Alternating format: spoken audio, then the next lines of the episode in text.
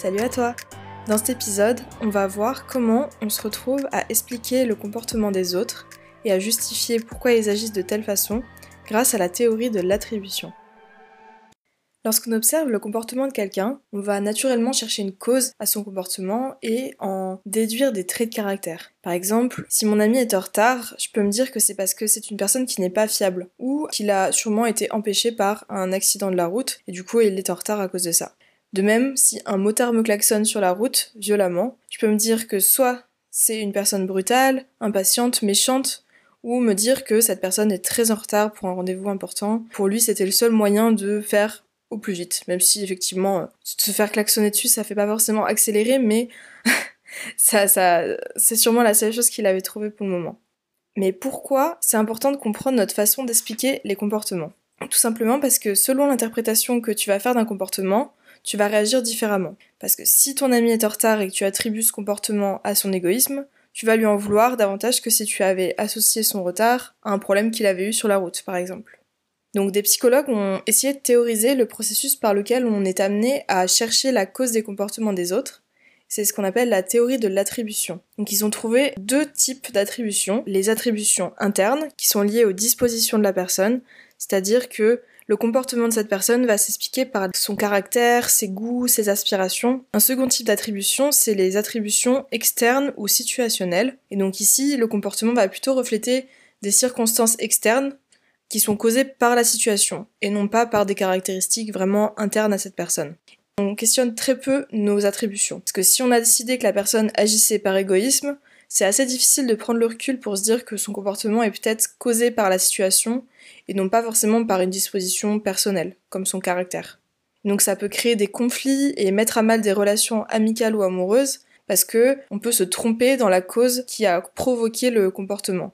Harold Kelly, en 1973, euh, était un des pionniers de la théorie des attributions et il a décrit comment on va expliquer un comportement. Selon lui, on se questionne sur trois choses la cohérence, le caractère distinctif et le consensus. Pour expliquer cela, on peut prendre l'exemple d'une personne qui n'arrive pas à faire fonctionner son ordinateur. À quoi je vais attribuer la cause de son problème donc on se pose d'abord la question de la cohérence. Est-ce que son comportement est cohérent avec l'habitude? Est-ce que, en gros, cette chose lui arrive régulièrement? Est-ce que cette personne est généralement incapable de faire fonctionner son ordinateur? Donc on a deux possibilités. Soit ça vient d'elle, soit ça vient de la situation. Ici, c'est-à-dire que l'ordi ne marcherait pas. Si cette situation est bien cohérente, que ça lui arrive régulièrement, on va explorer d'autres critères, le consensus et le caractère distinctif. Donc le caractère distinctif, c'est dans quelle mesure son comportement est vraiment spécifique à cette situation. Donc en gros, est-ce que cette personne a des problèmes avec d'autres ordinateurs ou autres outils technologiques ou juste celui-ci? Donc si c'est un cas exceptionnel et que généralement elle s'en sort avec son ordi,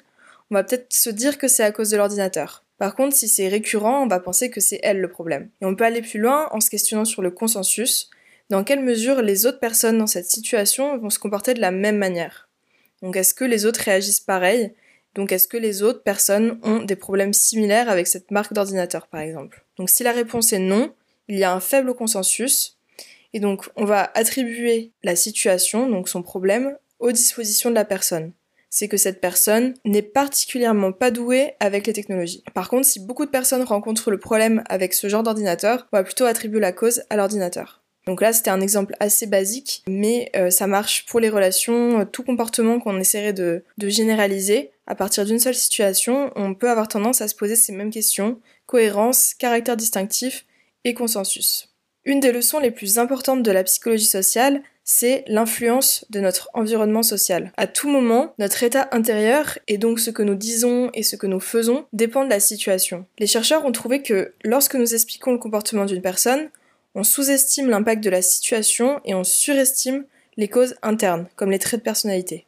Cette sous-estimation euh, de la situation a été surnommée par le psychologue Lee Ross l'erreur fondamentale d'attribution. On va présumer que toutes les situations dans lesquelles les personnes se trouvent, tous leurs comportements sont des indicateurs de leur personnalité. Pour mettre ça en évidence, des psychologues ont demandé à des étudiants de lire un débat et euh, les étudiants ont logiquement supposé que les positions de chaque personne du débat reflétaient vraiment Pourtant, quand les psychologues ont dit aux étudiants que les positions de chaque personne dans le débat avaient été désignées arbitrairement, sans même que ce soit réellement leur point de vue, même en sachant ça, les étudiants avaient du mal à concevoir que effectivement ce que affirmait la personne qui débattait n'était pas de son avis. En disant par exemple Oui, je sais qu'on lui a assigné cette position, mais je pense qu'il y croit vraiment. On pense vraiment que si quelqu'un agit d'une façon, c'est qu'il est comme ça. Donc c'est une idée reçue que le comportement des gens reflète forcément leur personnalité. Mais en réalité, le comportement des gens, ce qui est ressorti des, différentes études sur le sujet, c'est que c'est davantage le résultat de la situation plutôt que du caractère de la personne. Lee Ross, donc dans une expérience qu'il a menée avec différents collègues en 1977, euh, Ross s'est inspiré de son examen d'oral de doctorat pour faire cette expérience.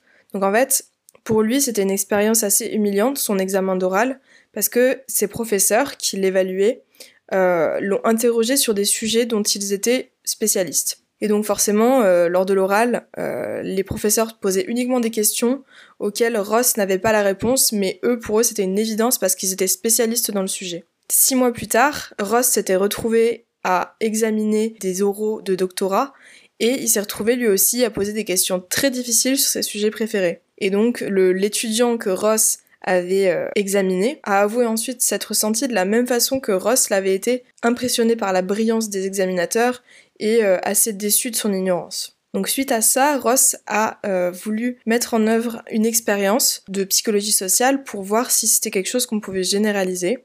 Et donc ce qu'ils ont fait, c'était de mettre en place une simulation de quiz et il a désigné au hasard des étudiants pour jouer le rôle de l'interrogateur et d'autres pour jouer le rôle du questionné, et d'autres qui devaient observer. Donc les chercheurs ont demandé aux interrogateurs d'inventer des questions très difficiles de leur propre centre d'intérêt euh, qui démontreraient la richesse de leurs connaissances.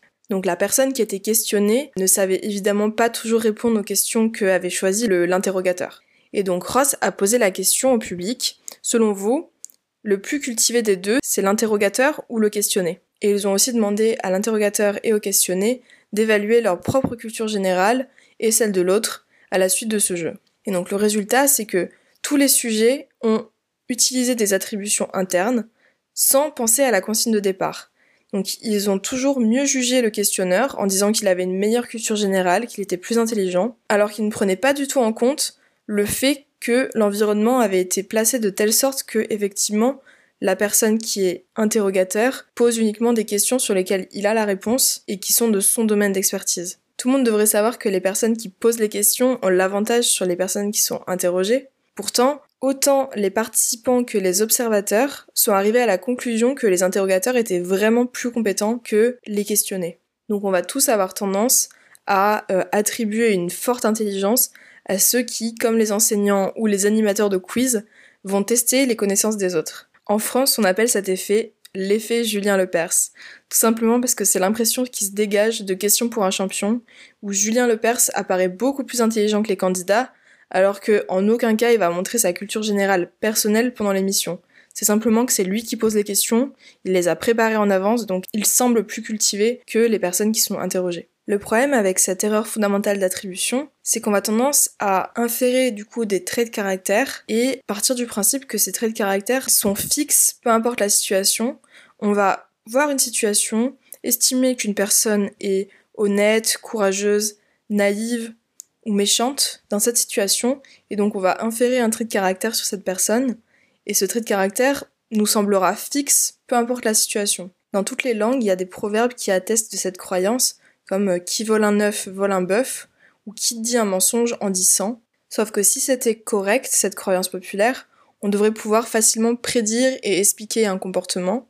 Une seule action nous, permettrait de déduire un trait de caractère et donc de prédire tous les autres comportements de cette personne. Mais le caractère, ce n'est pas plus constant que la situation qui va façonner ce caractère. Parce qu'une personne timide dans une situation peut être totalement extravertie ou même agressif euh, entouré de ses amis. On n'a pas forcément toujours tort de généraliser, mais il faut simplement distinguer l'importance du contexte et celle de la personnalité, et prendre le temps d'analyser la situation avant de tirer des conclusions sur des dispositions internes à la personne. Voilà pour cet épisode, j'espère qu'il t'aura plu. Si tu veux suivre les actualités du podcast, tu peux me suivre sur Instagram sous le nom Sinon toi ça va, tiré du bas podcast. Tous les épisodes sont disponibles sur les plateformes d'écoute et aussi depuis peu sur YouTube, sur la chaîne Sinon toi ça va. C'est tout pour aujourd'hui et en attendant le prochain podcast, porte-toi bien et je te dis à bientôt.